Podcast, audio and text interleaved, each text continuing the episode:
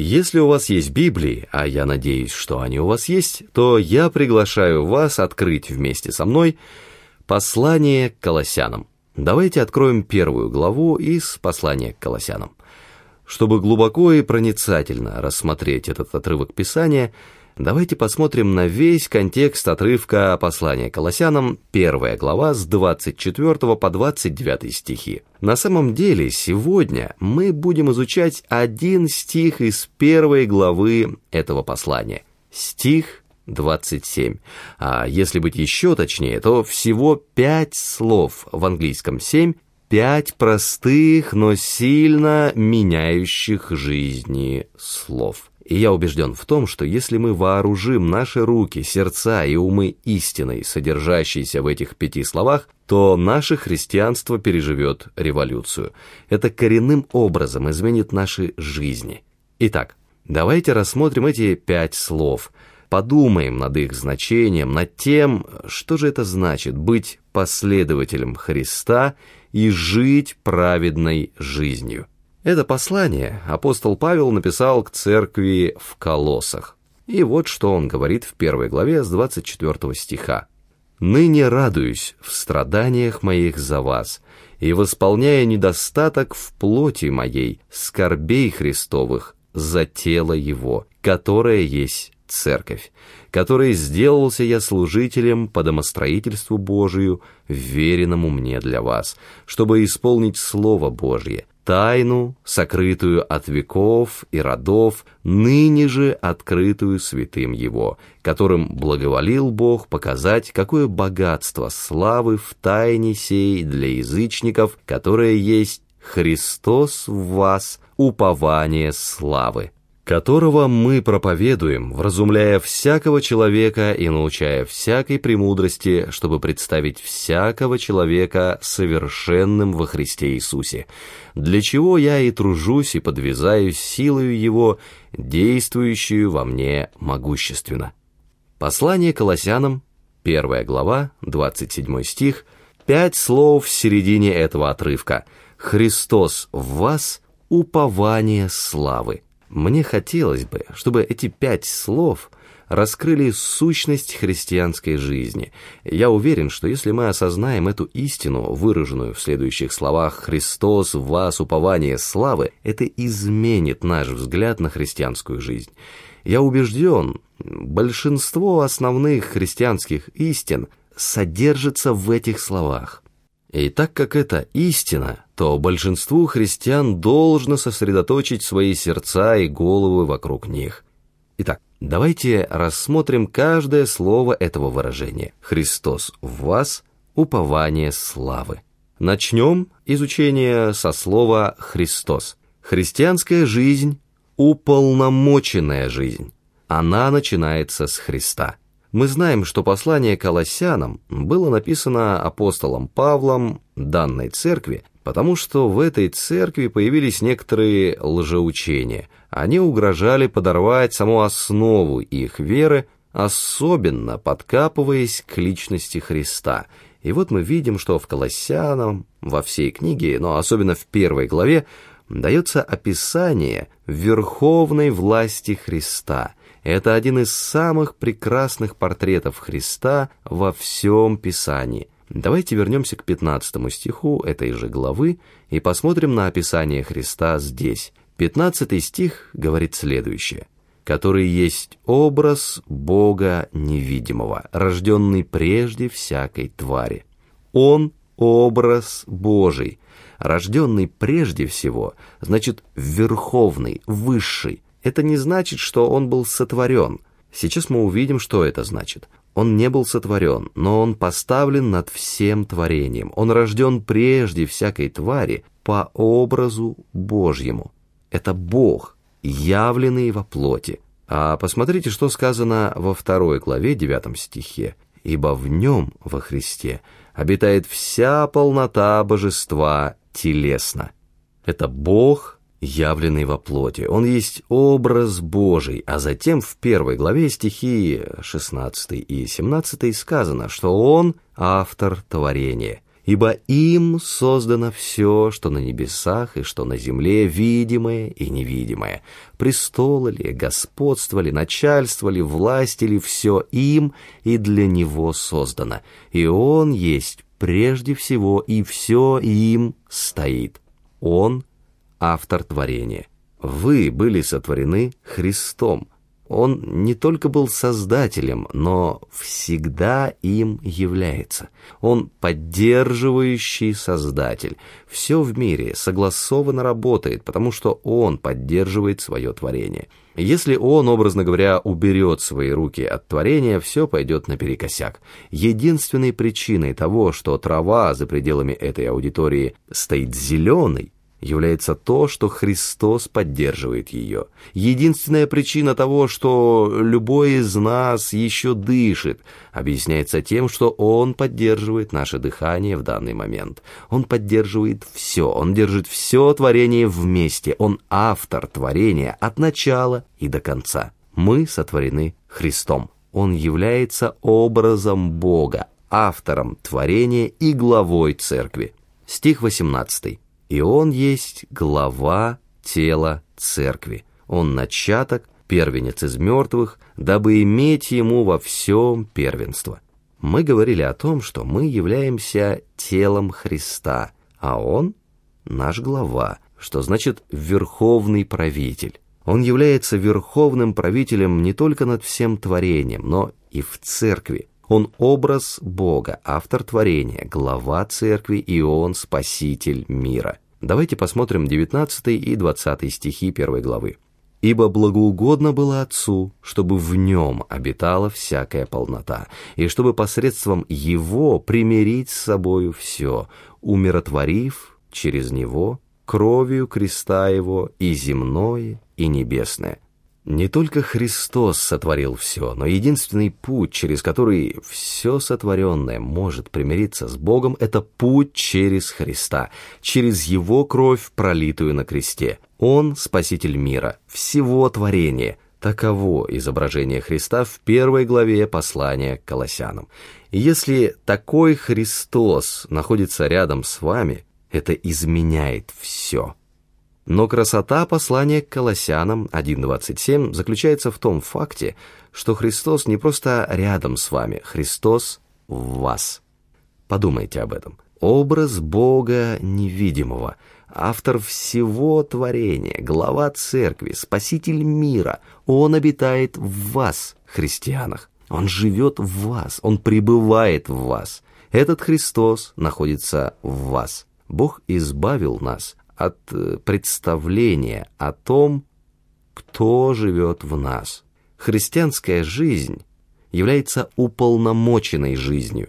Не позволяйте, чтобы все совершалось вами. Если вы доверились Ему, и Он спас вас от грехов, то Он поселился внутри вас. Он сделал вашу жизнь своим домом. Это очень важная истина. Христианская жизнь является уполномоченной жизнью – но каким образом это касается нас? Что это означает для него жить в нас? Христианская жизнь является уполномоченной жизнью, и, во-вторых, это преобразующая жизнь. Это то, что значит «Христос в вас». А теперь обратимся к той картине, которую дает апостол Павел в стихах 26 и 27. Он говорит о тайне. О тайне, которая была сокрыта и утаивалось. Это не описание того, как Бог что-то старался спрятать и что, наконец, было открыто. Наоборот, это что-то, что Он ждет, чтобы открыть на протяжении всей истории искупления вплоть до этого момента. Картина ветхозаветных святых Божьих полностью отличается от того, что мы видим в Колоссянам 1.27. Это поразительная истина на страницах Священного Писания и дает нам совершенно иную картину, чем та, что мы видели до этого момента. Эта тайна раскрывается, и эта тайна Христос в вас.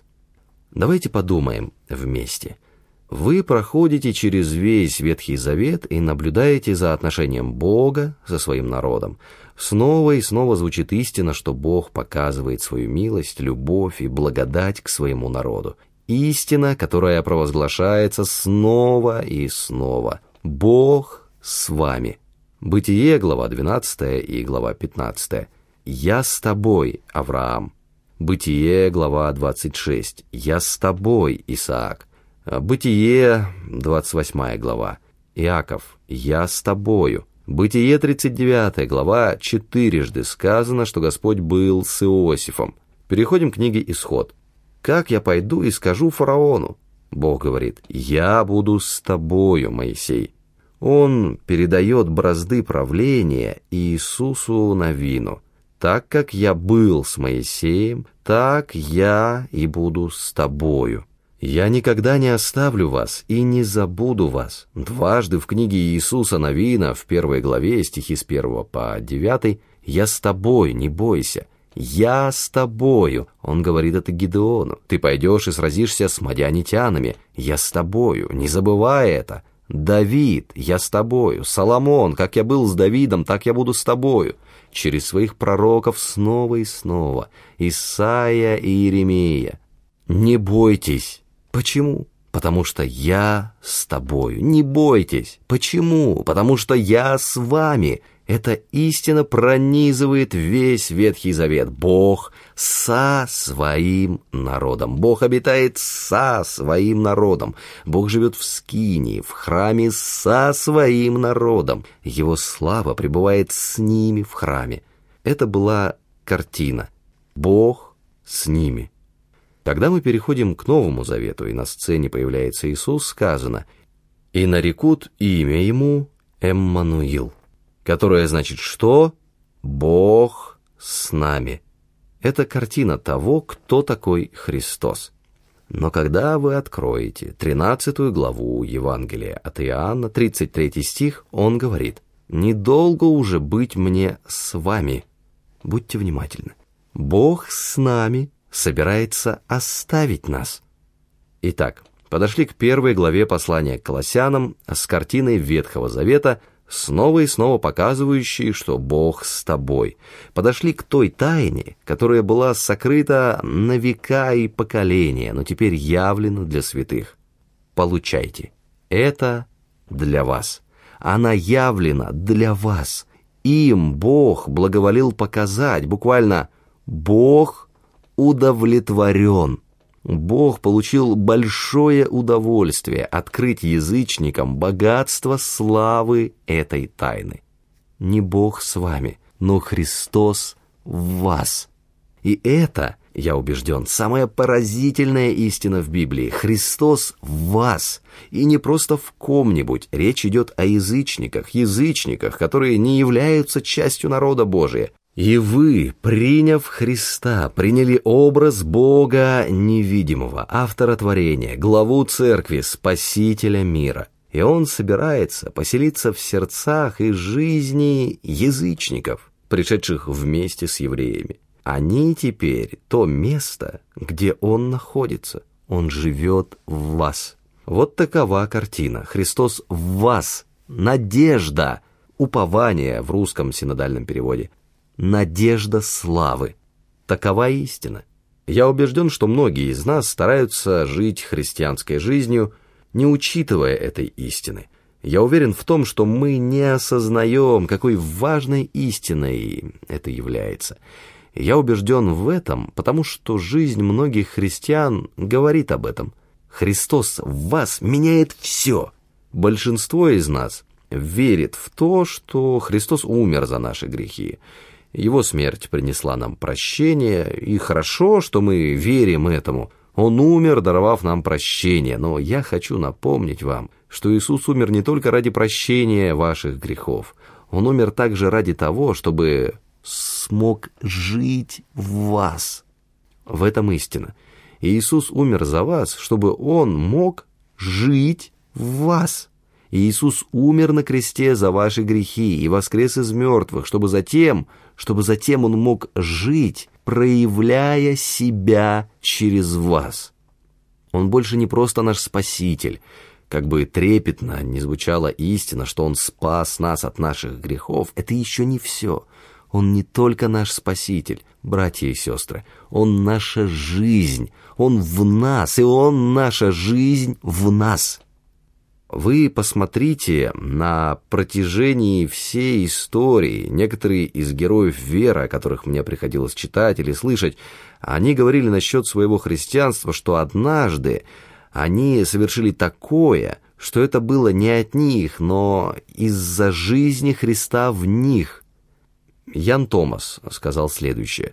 Он был лидером внутреннего университетского христианского братства – он совершал свое служение в Лондоне, в самых разных трущобах. Он был христианином на протяжении уже семи лет, и ему приходилось делать все. И он сказал, «Я был истощен до состояния такого полного духовного измождения, что я почувствовал, что нет смысла во всем том, что происходит. Я убежден, что многие из нас сегодня трудятся на всех фронтах до полного измождения».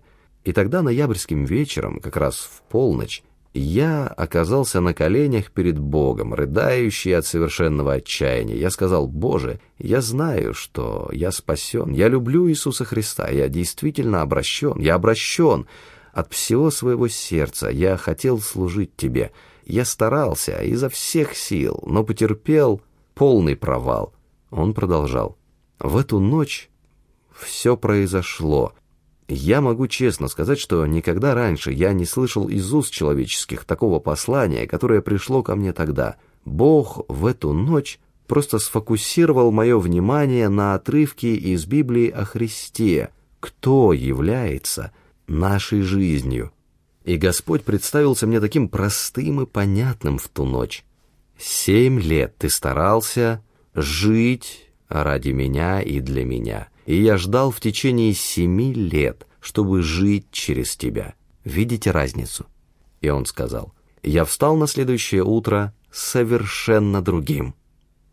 Джорджа Мюллера, я вам рассказывал о нем, спросили, «Какой секрет стоит за тем, что вы сделали?» Он ответил, что был день, когда он совершенно умер. Умер Джордж Мюллер. Его мнение, его предпочтения, его вкусы и его воля. Умер для мира. Его одобрение или порицание. Умер для одобрения или критики даже моих братьев и друзей. И с тех пор я испытывал на себе только одобрение Божье. Хадсон Тейлор. Вся его биография. Миссионер в Китае. Его биография заглавлена. Хадсон Тейлор. Его духовный секрет. И секретом его жизни и служения был момент, когда он осознал, что вся его жизнь была намерением стяжать то, что он назвал неизмеримым богатством Христовым, неистощимым богатством Христа. Это был Христос в нем. Он коснулся этого вопроса в своих письмах. Он сказал, «Я понял, что все, что я делал — не было по моей воле или моему согласию, или благодаря моей уникальной личности, но потому, что Христос был во мне. Он жил своей жизнью через меня. Такова картина. Иисус умер за вас, поэтому Он может жить в вас. А сейчас я хотел бы показать вам, я попытаюсь показать вам, почему я считаю, что мы упустили этот факт. Я убежден на основании послания Колоссянам 1.27, что истинное духовное преобразование происходит изнутри, затем проявляясь снаружи. Это происходит изнутри и выходит наружу. Посмотрите в свои записи. У вас есть диаграмма. Посмотрите, в самом центре этой диаграммы написано «Христос в вас». И от этого центра расходятся концентрические круги – в первом написано «разум». Я хотел бы, чтобы мы подумали, просто подумали о том, как Христос воздействует на наш разум. Христос воздействует. Следующий круг здесь можете записать наши эмоции. Что мы думаем, влияет на то, что мы чувствуем. Наше тело – это следующий круг – оказывается под влиянием нашего разума и эмоций. И все это оказывает влияние на нашу волю, следующий круг. Что мы делаем? что мы избираем делать. Мы всегда действуем на основании того, во что мы верим. Это просто основополагающая истина. Мы живем всегда соответственно тому, во что верим. Наша жизнь всегда соответствует нашим убеждениям. Вы скажете, хорошо, но есть много того, что не выходит у меня наружу и не отображается на моей жизни. Я думаю, что вы это говорите потому, что не очень-то верите во все это. Но мы всегда живем соответственно тому, во что верим. Наша же воля влияет на то, как мы относимся друг к другу, на наши взаимоотношения. И в последнем внешнем круге напишите «миссия», потому что все предыдущее влияет на цель, для которой мы живем, на миссию, для которой мы живем. А теперь, когда вы посмотрите на эту картину, изображение мужчины, это суть того, кто мы есть и что влияет на наш разум, эмоции, тело, волю, на наши взаимоотношения с другими людьми и, в конечном счете, на нашу миссию и цель нашей христианской жизни, на чем мы концентрируем большую часть нашей энергии. Мы ее фокусируем на внешних кругах. Из вас, находящихся в этой комнате, кто фокусируется на взаимоотношениях. Как я могу быть лучшим мужем или женой? Мне необходимо работать над моим браком, над тем, чтобы стать лучшим родителем. Нам нужно с супругом проводить время наедине, нужно потрудиться также над моими взаимоотношениями с друзьями. Таким образом, мы видим те области в наших взаимоотношениях с людьми, которые нуждаются в улучшении. Мы знаем, что есть вещи, которые мы должны исполнять как христиане – мы должны иметь тихое время, мы надеемся провести это время в молитве изучении Библии. Мы намереваемся сделать это или то. Итак, мы стараемся думать, как я могу соответствовать этому или чему-то еще, чему я должен следовать. Что я могу сделать? Как я могу такое поведение сделать образом своей жизни? Мы знаем, что мы должны быть святыми в телах наших, поэтому мы думаем над тем, как мы можем этого достичь.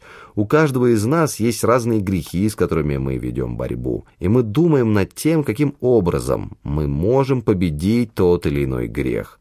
А наши эмоции и наш разум, которые подвергаются в этом мире разным влияниям, как нам сохранить ум Христов? И вот что мы делаем. Мы тратим всю нашу энергию, чтобы все было правильно, как надо. Стараемся все сделать соответственно тому, что мы видим в Библии. Пытаемся жить христианской жизнью, святой жизнью.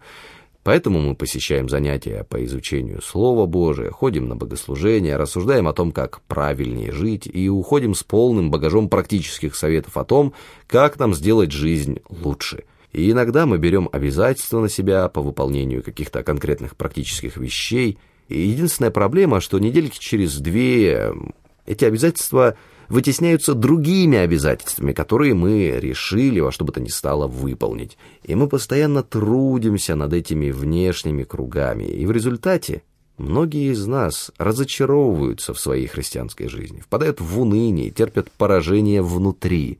И я убежден, что этому есть причина, и причина в следующем. Святая жизнь невозможна.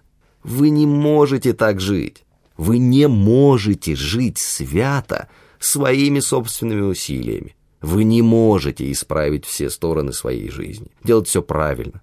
Таков замысел, так задумано, что единственный путь, когда мы сможем в своей жизни отображать Христа, это когда Христос живет в нас – потому что он единственный может жить праведной жизнью. И самое замечательное то, что он, живя в вас, дает возможности для вас жить праведной жизнью. И мы должны не упускать этого. Послушайте Яна Томаса. Я был потрясен, когда читал это. «Остерегайтесь хотя вы христианин, чтобы не попасть в ловушку сатаны. Возможно, вы пришли к Богу как к Господу Иисусу Христу и приняли Его искренне как своего личного Спасителя. Но если вы не проникли в тайну благочестия и не позволили Богу находиться в вас, образу Божьему, и послушайте следующее. То вы будете стремиться быть благочестивыми посредством внешних правил и положений, соответствующих моделей поведения, налагаемых на вас с определенным христианским обществом, которое вы выбрали и в котором хотели бы быть принятыми. И вы навсегда сохраните языческие обычаи, практиковать религию усилиями плоти, и само стремление к праведности приведет к идолопоклонству, христианству, а не к поклонению Христу. Какова картина? Идолопоклонники.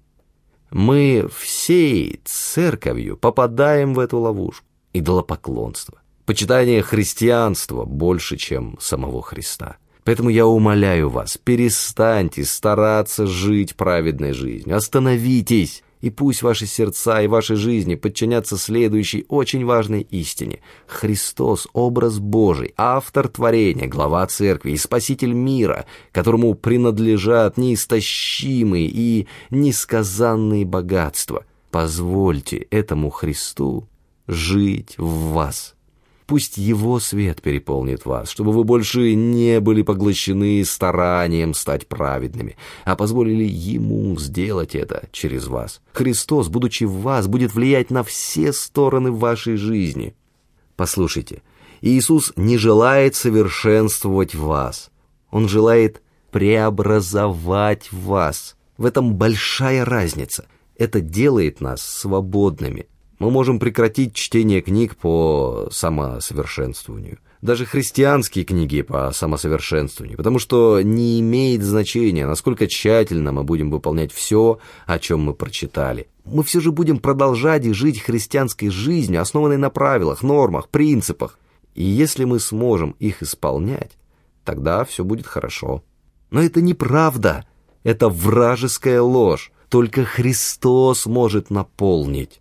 Только Христос может изменить наш разум, наши эмоции, наше физическое естество, чтобы мы могли чтить и прославлять Бога. Поэтому давайте мы позволим Ему совершать этот труд по нашему преобразованию. Он не умер для того, чтобы дать нам новый нравственный закон жизни. Он умер, чтобы дать нам жизнь в Нем. И между этими понятиями есть существенная разница.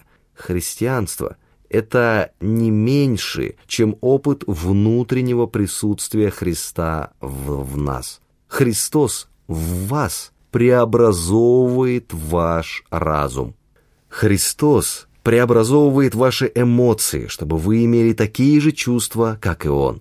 Что происходит, церковь, когда Христос становится фонтаном, из которого проистекают все наши эмоции? Христос преобразовывает наше физическое естество таким образом, что мы уже не нарушаем нравственные нормы, говорящие «это чисто, это свято», но Он проектирует свою святость через нас. Тот, кто свят, свят и в нас. В нашей воле мы начинаем думать, и послание к римлянам 12.2 становится реальностью.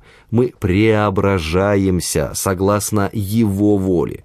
Теперь мы знаем Его волю и согласны с ней, и исполняем ее. И это оказывает влияние на все наши взаимоотношения друг с другом. Я знаю, что есть браки, которые переживают трудные времена. Я знаю, что есть семьи, в которых нет мира и согласия. Христос только Христос — наша надежда. Он — наша единственная надежда. Христос в вас. Итак, взирая на Христа, черпайте богатство из Него. Он воздействует на нас изнутри. Преобразованная жизнь. И это приводит нас к следующему пункту. Христос в, не просто с, но Он в вас. Жизнь замещенная, уполномоченная жизнь, преобразованная жизнь и жизнь замещенная. А сейчас мы завершим рассматривать те круги, которые видели раньше на странице. Давайте рассмотрим два варианта, проистекающие из этого изображения. Два возможных варианта. Слева у вас есть чистое место. Напишите в нем «грешный». Грешная природа – это один вариант. И это то, с чем все мы рождаемся. Мы все рождаемся с грешной природой внутри. Это не просто значит, что мы делаем грех. Мы обладаем греховной природой. Все мы. Это природа, которая направлена на себя, эгоизм и на прелести этого мира. Природа, которая отвернулась от Бога, это греховная природа, которую мы все наследовали от Адама.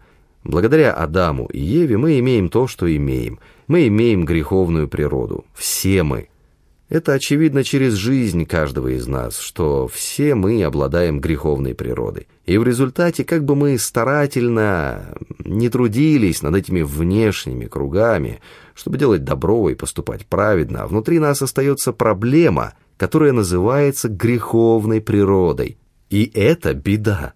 Послушайте меня, пожалуйста. Это важно, поскольку я убежден, что есть много людей в церкви, которым удалось добиться изменений в своих внешних кругах. Они живут праведной жизнью, поступают по-христиански, и брак у них христианский, и других христиан учат, может быть, в малых группах или служения несут. И вот мы совершаем все это, ходим на богослужение, но внутри у нас никогда не было никаких изменений я убежден, что возможно совершать все то, что делает христианин, но никогда не пережить преобразование Христом нашей сущности.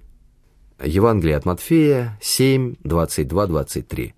«Многие скажут мне в тот день, Господи, Господи, не от Твоего ли имени мы пророчествовали, и не Твоим ли именем бесов изгоняли, и не Твоим ли именем многие чудеса творили? И тогда объявлю им, я никогда не знал вас. Отойдите от меня, делающие беззаконие.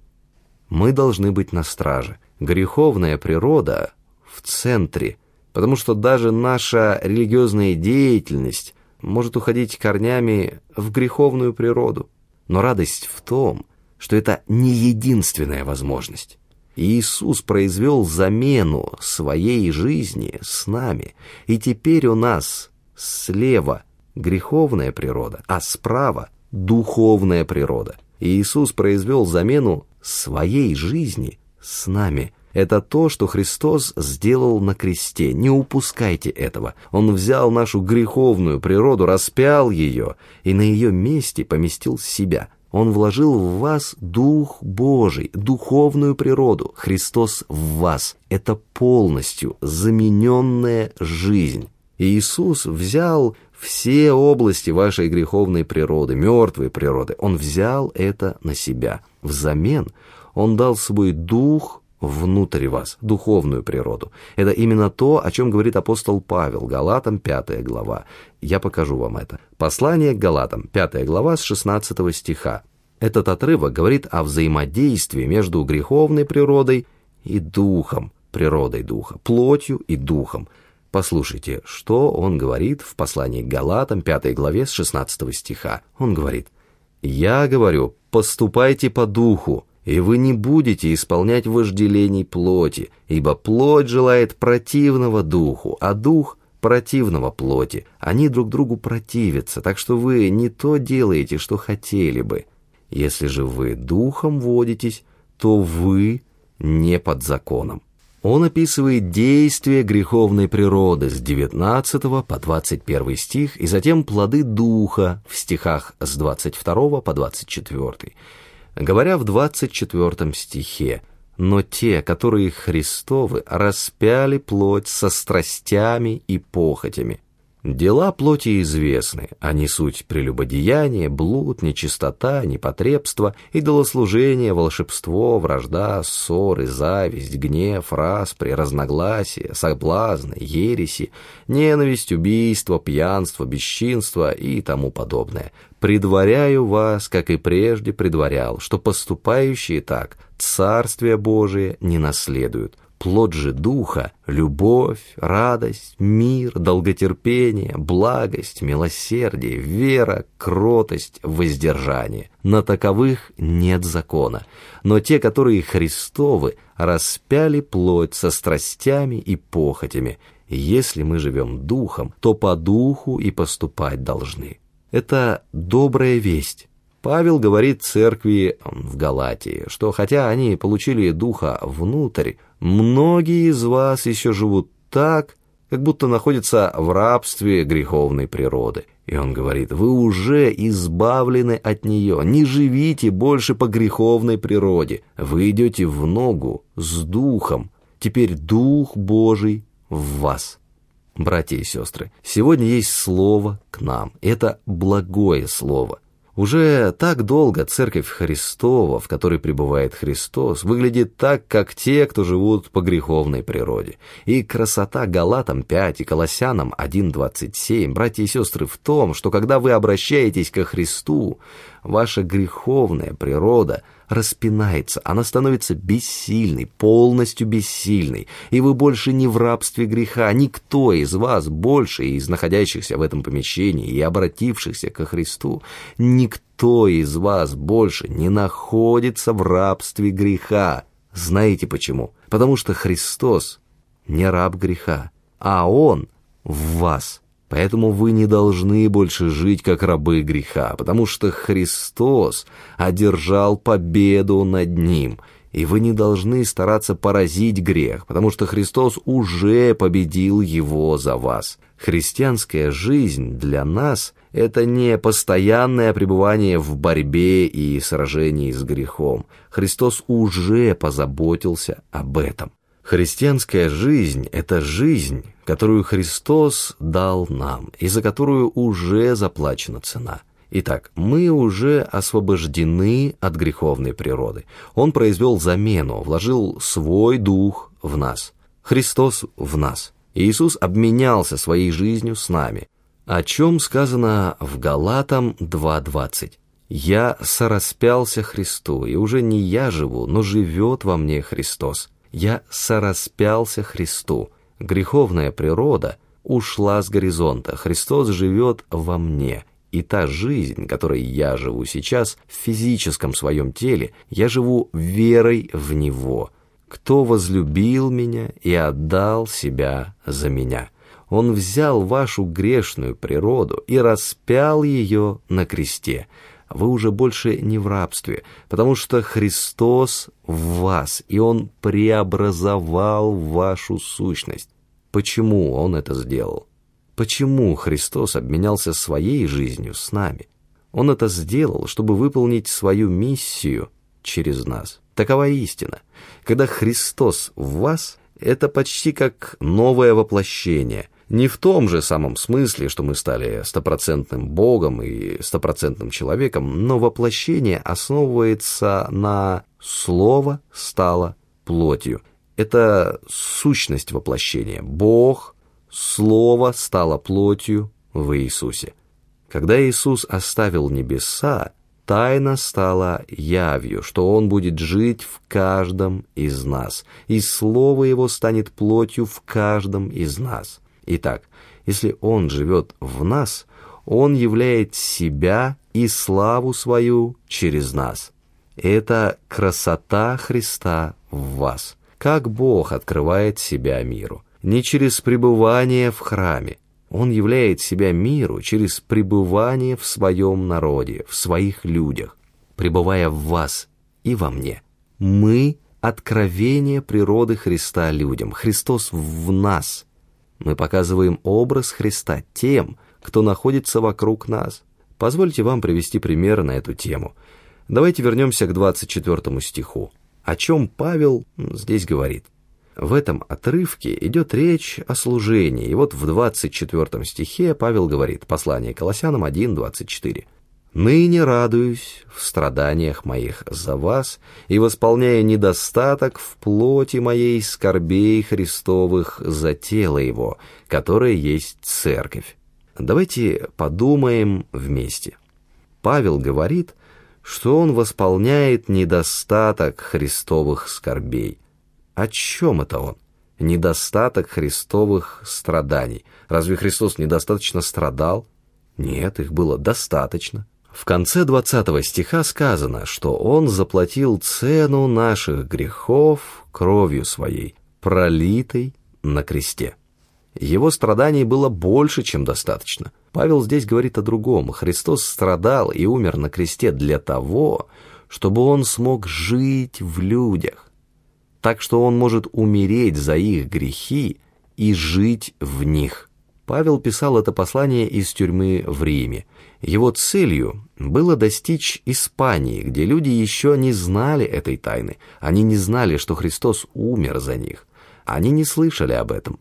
И он хотел это сделать. Притом я старался благовествовать не там, где уже было известно имя Христова. Римлянам 15.20.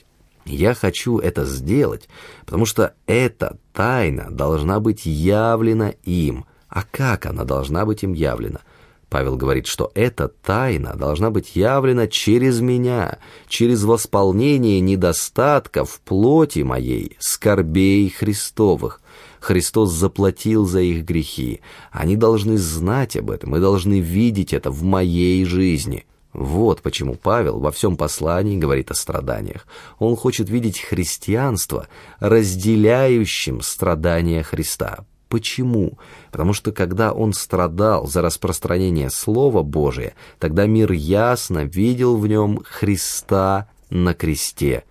Вникнем в это. Когда он принес в жертву свою жизнь, чтобы показать Христа в себе, тогда мир видел Христа в его жертве, видел Христа на кресте. Такова картина. Христос страдал, чтобы завершить спасение. Мы страдаем, чтобы распространить это спасение. Христос показывает свою любовь и жертву всему миру. Каким образом? Через жертвенность своего народа, в котором он живет. Иосиф Соан, румынский пастор, который видел всякого рода гонения лицом к лицу, он сказал лучше. Он сказал, «Крест Христов был примирением между нами и Богом». Крест Христов был искупительной жертвой. Наш крест служит для распространения. Другими словами, мы берем свой крест, потому что мы хотим показать миру Спасителя, кто умер, чтобы явить свою любовь. И сейчас мы живем в мире, где миллионы не слышали об Иисусе, и большинство из них находится в труднодосягаемых областях. Многие из них проживают там, где не хотят слышать Евангелие, и мы должны задать себе вопрос, преподнесем ли мы так крест Христов, чтобы они приняли Христа на кресте. Это серьезный вопрос для церкви. Преподнесем ли мы так крест Христов, чтобы они приняли Христа на кресте? На Ближнем Востоке где проживает большинство населения земного шара, огромное количество людей не имеют взаимоотношений с Богом и не знают тайны Христовой. Есть много мест на Ближнем Востоке, где не желают этого знать. Есть верующие на Ближнем Востоке, которые буквально принесли в жертву своей жизни, чтобы через себя показать любовь, милость и благодать Христову окружающим. Христос в них, и Христос в нас – и вопрос стоит и перед ними, и перед нами. Принесем ли мы свои жизни в жертву, чтобы они пришли к познанию любви Христовой? Потому что, не забывайте, через нашу жертвенность они ясно увидят любовь Христа на кресте. И когда мы покажем такую любовь, они придут к познанию упования, надежды, славы. Христос в них, Христос для них. Такова картина. И Иисус поменял свою жизнь с нашей, чтобы осуществить свою миссию через нас. И мы подходим к понятию надежды. Христианская жизнь – это жизнь уполномоченная, преобразованная, жизнь замещенная и также защищенная жизнь, безопасная жизнь. Мне нравится такое изображение надежды – это не мечта или, может быть, желание в Священном Писании. Здесь абсолютно точно надежда. Абсолютно точно это ожидание славы. Абсолютно точно. И упование славы. И вы поймете это после следующей иллюстрации. Несколько лет тому назад я слушал одну проповедь на диске э, с конференции по страстям Христовым именно на этот отрывок. Я старался понять объяснение, но не мог. Но мне хотелось бы, чтобы вы поняли следующее. Христос в вас. На секунду заострите свое внимание, хорошо? Нарисуйте какую-нибудь емкость или сосуд. Этот сосуд будете вы, хорошо? Это ваша жизнь. Я напишу впереди «вы». Да, это вы. Хорошо. Это вы. Теперь. Вы были рождены с греховной природой, без Духа Христова. Но когда вы поверили во Христа, что Он спас вас от ваших грехов, тогда давайте внесем Христа на картину, внесем Христа в этот сосуд. Он пришел жить в вас, Христос в вас, правильно? Поэтому Христос в вас, и Он не покидает вас. Ефесянам 1, 13 и 14. Он запечатлел вас своим Духом Святым, гарантировал ваше искупление. Поэтому, если Христос в вас, Он не собирается покидать это место ни на каком этапе всей вечности. Он в вас, это твердая печать, она не может пропасть, верно? Но красота в том, посмотрите дальше на стих 28, послание к Колоссянам 1.28 которого мы проповедуем, вразумляя всякого человека и научая всякой премудрости, чтобы представить всякого человека совершенным во Христе Иисусе. Это более распространенное понятие, данное нам Павлом о наших взаимоотношениях со Христом. Не Христос в нас, но мы во Христе – Поэтому нам нужно добавить к изображению нашему слова не только Христос в нас, но и мы во Христе. Верно? Павел говорит об этом все время. «Распятый со Христом, теперь я во Христе». Итак, здесь «вы» есть «вы». Есть Христос в вас, и вот теперь «вы» во Христе. это достаточно надежная картина, я думаю. Она становится все лучше. Откроем Колоссянам третью главу. Послание Колоссянам, третья глава, третий стих. «Ибо вы умерли, и жизнь ваша сокрыта со Христом». В ком? Это просто прекрасно. Христос в Боге. А теперь привнесем Бога в нашу картину. Напишем «Бог» впереди этого, а Христа поместим в Боге. Теперь это получилась картина «Вас». Христос в вас и вы во Христе, и Христос в Боге, потому что Христос в вас, и вы во Христе, и Христос в Боге. Это значит, что если враг хочет что-то сделать вам, тогда он ищет пути через Бога, а для этого у него не хватает опыта. Ему нужно проникнуть через Бога Отца, и если ему каким-то образом даже удастся проникнуть через Бога Отца, то он встречается лицом к лицу со Христом, что, кстати, уже произошло однажды, когда он проиграл. Проиграл очень сильно. Он думал, что он выиграл, но когда спустя три дня Христос воскрес, он потерпел полное поражение. Итак, если он будет проникать через Бога, он увидится лицом к лицу со Христом, и только затем он подойдет к вам. Но проблема в том, что когда он подойдет к вам, он снова будет иметь дело со Христом, который живет в вас, Духом Святым Божьим.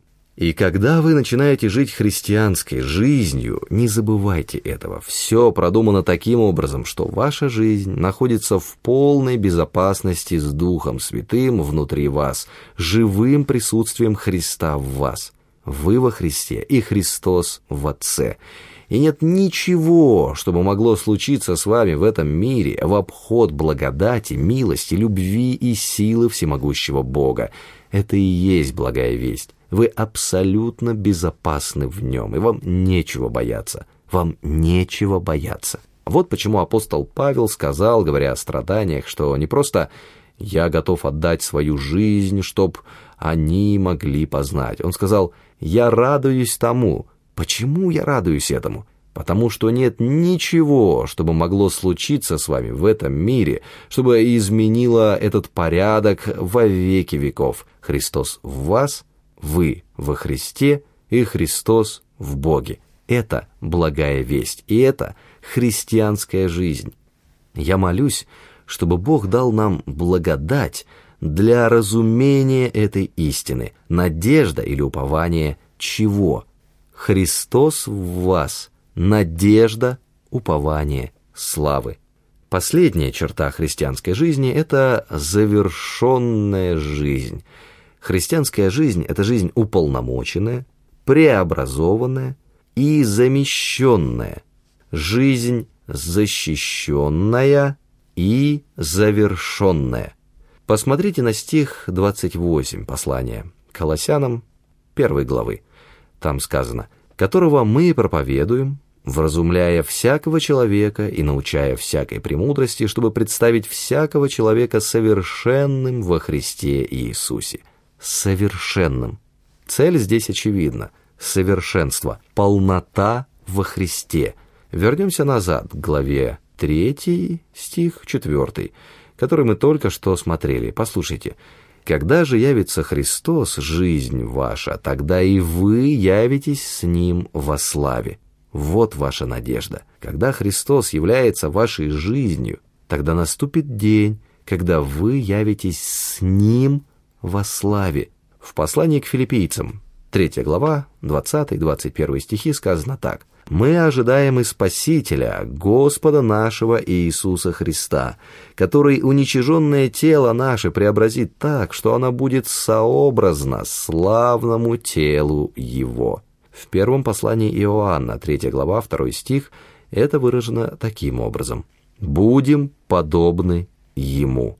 Намерение, цель, конечная награда христианской жизни — это день, когда каждого, поверившего во Христа и принявшего Его в свое сердце, однажды ожидает полнота во Христе, когда не будет борьбы с грехом, не будет печали и боли, мы получим полноту в нем и через него. Вот почему он назван в Колоссянам, первой главе, первородным среди многих братьев.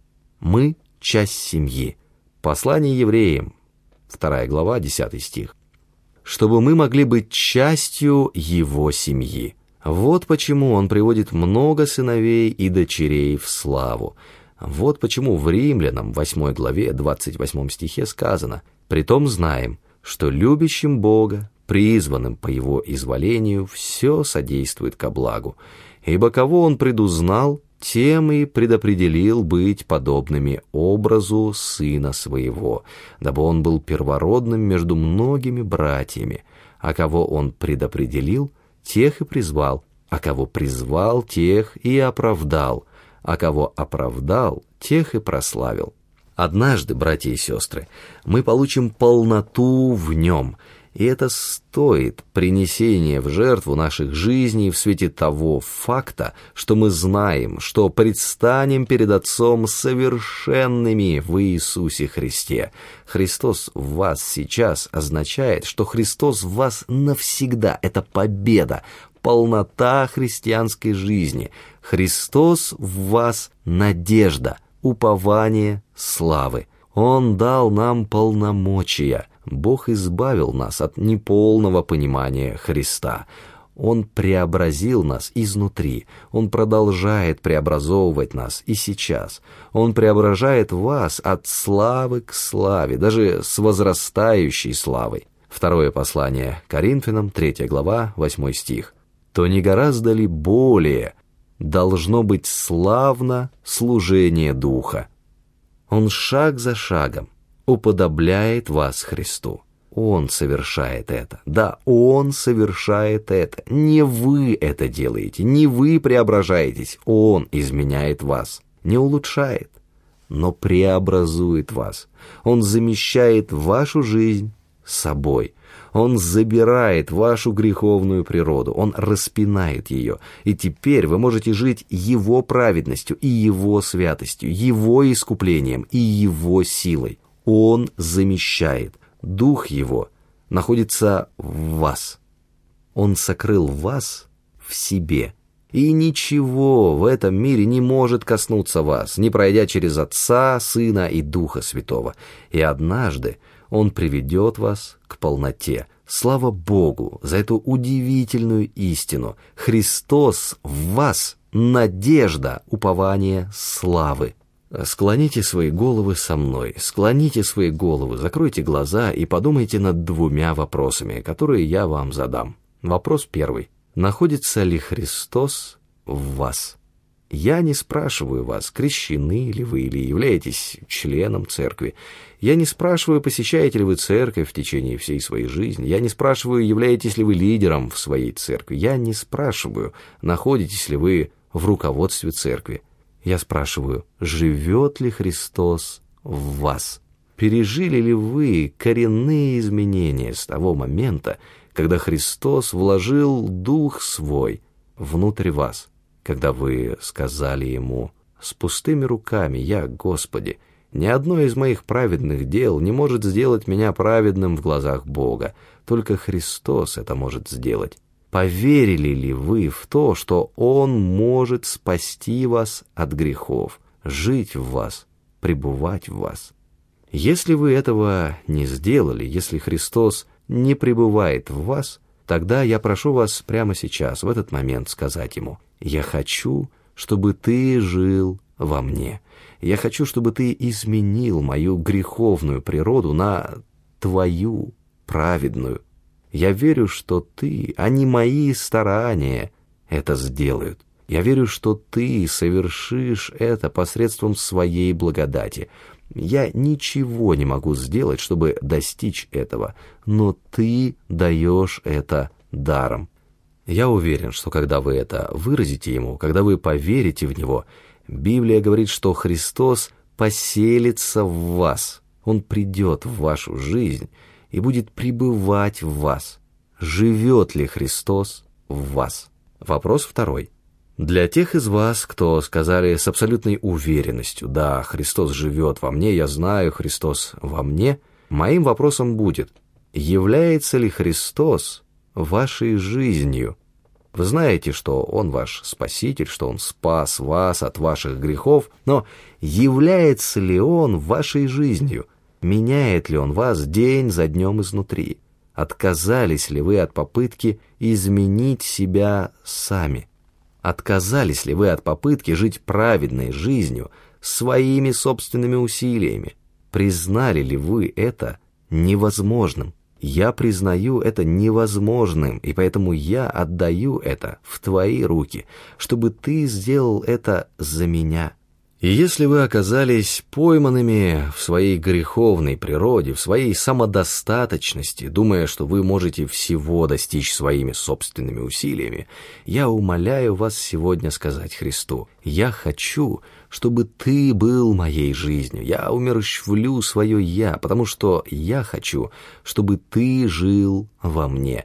И я хочу жить такой христианской жизнью, в которой Христос во мне – надежда славы. Я буду молиться, а вам надо ответить на один из этих двух вопросов. Нуждаетесь ли вы в том, чтобы Христос был в вас, или чтобы Христос был вашей жизнью? Может быть, впервые за долгое время действительно стал вашей жизнью. Может быть, вы просто нуждаетесь в том, чтобы склонить свои колени и сказать «Христос, я хочу умереть для себя сегодня» я хочу, чтобы ты жил во мне. Отче, не дай нам быть христианством, терпящим поражение. Отче, я молю, чтобы ты пробудил тех, кто знает по опыту, что такое преобразование, замещение, мощный покров и полнота христианской жизни. Боже, мы просим, чтобы Ты освободил нас от правил и постановлений, которые мы исполняем и которые удерживают нас от радости во Христе, надежде славы. Боже, я молю, чтобы люди сегодня поверили в Тебя. Впервые в их жизни произведи коренную ломку внутри нас Духом Своим. Мы просим Тебя, чтобы Ты сделал нас людьми, показывающими миру, что значит «Христос живет в нас». Надежда славы. Молим во имя Иисуса. Аминь.